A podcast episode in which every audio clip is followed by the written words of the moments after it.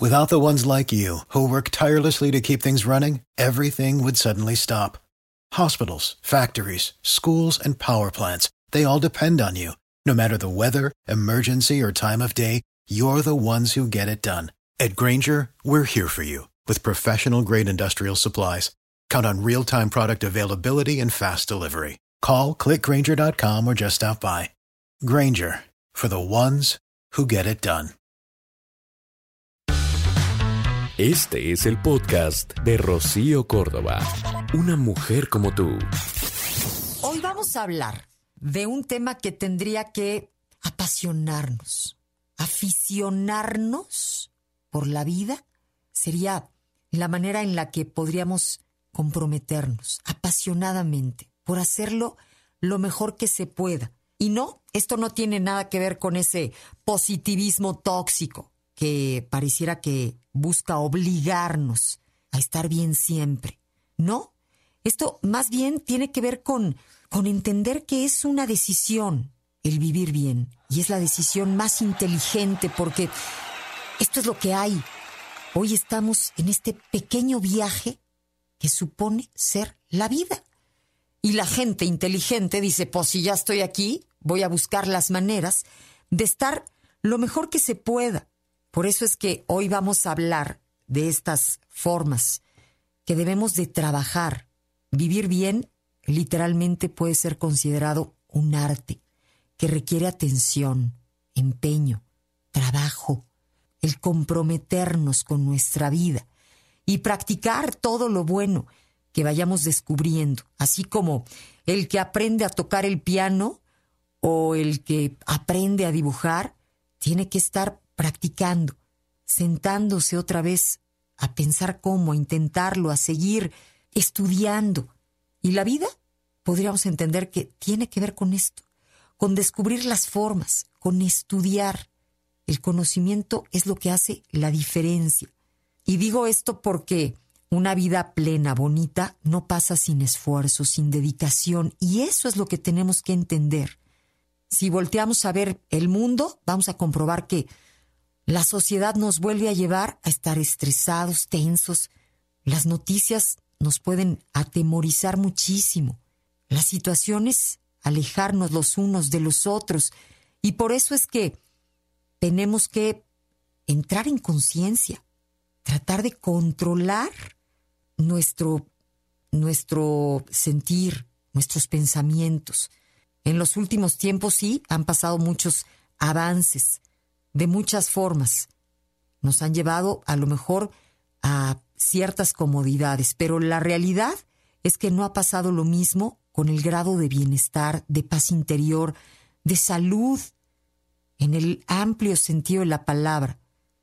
Y por eso mismo es que estamos en un mundo incómodo, en donde muchos sufren o sufrimos de formas distintas.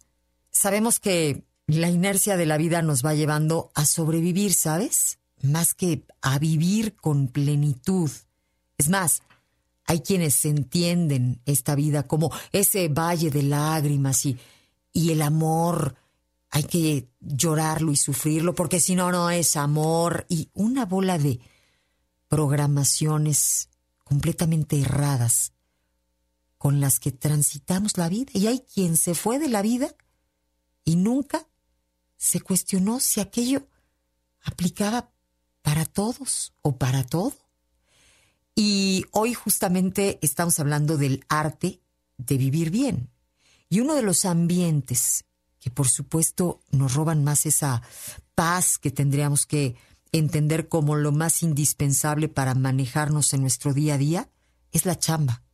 El trabajo, aunque te guste, aunque sea agradable, aunque hayas trabajado muchísimo justamente para estar ahí, tanta competitividad, tanta presión, tanto estrés, hace que ese ambiente a veces se vuelva irrespirable.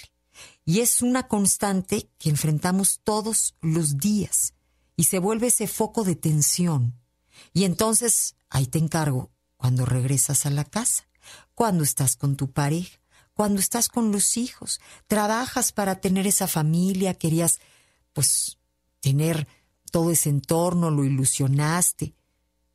Y ahora que lo tienes, llegas y lo contaminas, lo lastimas con ese cansancio, con ese enojo, con ese estrés o esa frustración que vas acumulando a lo largo de tu día y de los días. Y el arte de vivir bien tiene que ver con reconocerlo, con hacer esta reflexión y entonces buscar las maneras para calmarnos, para liberar el estrés. Y hay quienes se dan desde un paseo, hay quienes probablemente antes de llegar a la casa se dan la clasecita de personas que eligen el ejercicio, por supuesto, para desestresarse, otras se meten a un círculo de lectura, hay personas que deciden tomar un café con una amiga un ratito, pero acá la clave es estar conscientes de que los otros no deben pagar toda esa hostilidad probablemente que recibiste a lo mejor de otros en la oficina o que los tuyos no tengan que eh, volverse ese este punching bag para que tú saques el coraje, el enojo, el cansancio que a veces traemos. O hay personas que no se desquitan con nosotros, pero van acumulando en el cuerpo. Y después aquello se siente como dolores de espalda, contracturas, enfermedades de estrés, gastritis, colitis, eh, una bola de cosas que vamos padeciendo porque el cuerpo nos habla y nos dice, oye, ya estuvo, espérame tantito, sácalo de otras, ya no me des más. Mira, vivir bien está directamente relacionado con mantener y cuidar esa armonía familiar. Este es un tema que nos cuesta mucho. La familia está en donde tendría que ser el refugio. Y justo ahí es donde luego pues los catorrazos se ponen de a tiro porque es donde hay confianza, es en donde pues ya no hay de otra, me van a tener que volver a recibir. Y la verdad es que estás contaminando tu centro, tu matriz, tu núcleo, lo más importante. Si lo concientizas desde antes, puede que lo protejas, lo cuides. ¿Te acuerdas, Eliancita, alguna reflexión que dimos alguna vez de un hombre que invitaba a un compañero de trabajo a su casa, pero que justo antes de entrar hacía una pausa en un árbol antes de entrar a la puerta de su casa. Y en el árbol decía que colgaba todos los problemas, porque él ahí se hacía consciente de que los que estaban adentro no le habían hecho todo lo anterior. En el día se le acumularon complicaciones, dificultades, las dejaba ahí. Entraba, de buena manera y al día siguiente decía, curiosamente, volteaba a ver el árbol en donde había dejado tantas cosas, ya no habían tantas. Después de haber estado con la familia, de haber descansado, de haber pasado un buen momento, por la mañana al día siguiente, ya ni siquiera eran tantos los problemas, todo se aligeraba, la dimensión de todo cambiaba. Hoy sabemos que estamos expuestos a diferentes gadgets, a mucha tecnología, y esto ha cambiado la manera en la que trabajamos. Y tenemos muchos distractores. Tendríamos que retomar el trabajar enfocadamente en un proyecto. Hoy estamos llenos de distractores. En esta era digital, en donde, por supuesto, hemos visto grandes avances, también ha tenido un efecto muy dramático sobre nuestra capacidad de atención. Antes las personas podíamos leer sin sentir esa tentación constante de voltear a ver el teléfono, o sea, te dabas 10, 20 páginas y estabas a gusto, clavado en tu libro, pero hoy pues sabes que ahí anda el TikTok, hijo, pero el Facebook, pero Instagram, eh, WhatsApp, todas esas cosas que hoy parece que nos están diciendo que, oh, ¿no quieres? Acá estoy. Y, eso nos distrae, nos quita de la concentración. O sea, digamos que se nos cuela permanentemente este eh, ímpetu del exterior, un mail, una notificación, y todo esto no nos hace eh, enfocarnos. Vivimos en esta sociedad de la dispersión Y la realidad es que, pues, tenemos que intentar trabajar eh, en algo en particular para poder avanzar, para lograr nuestros objetivos. Nos dicen que debemos de ponernos trampas. Aprender a vivir bien sería reconocer que eso es una tentación.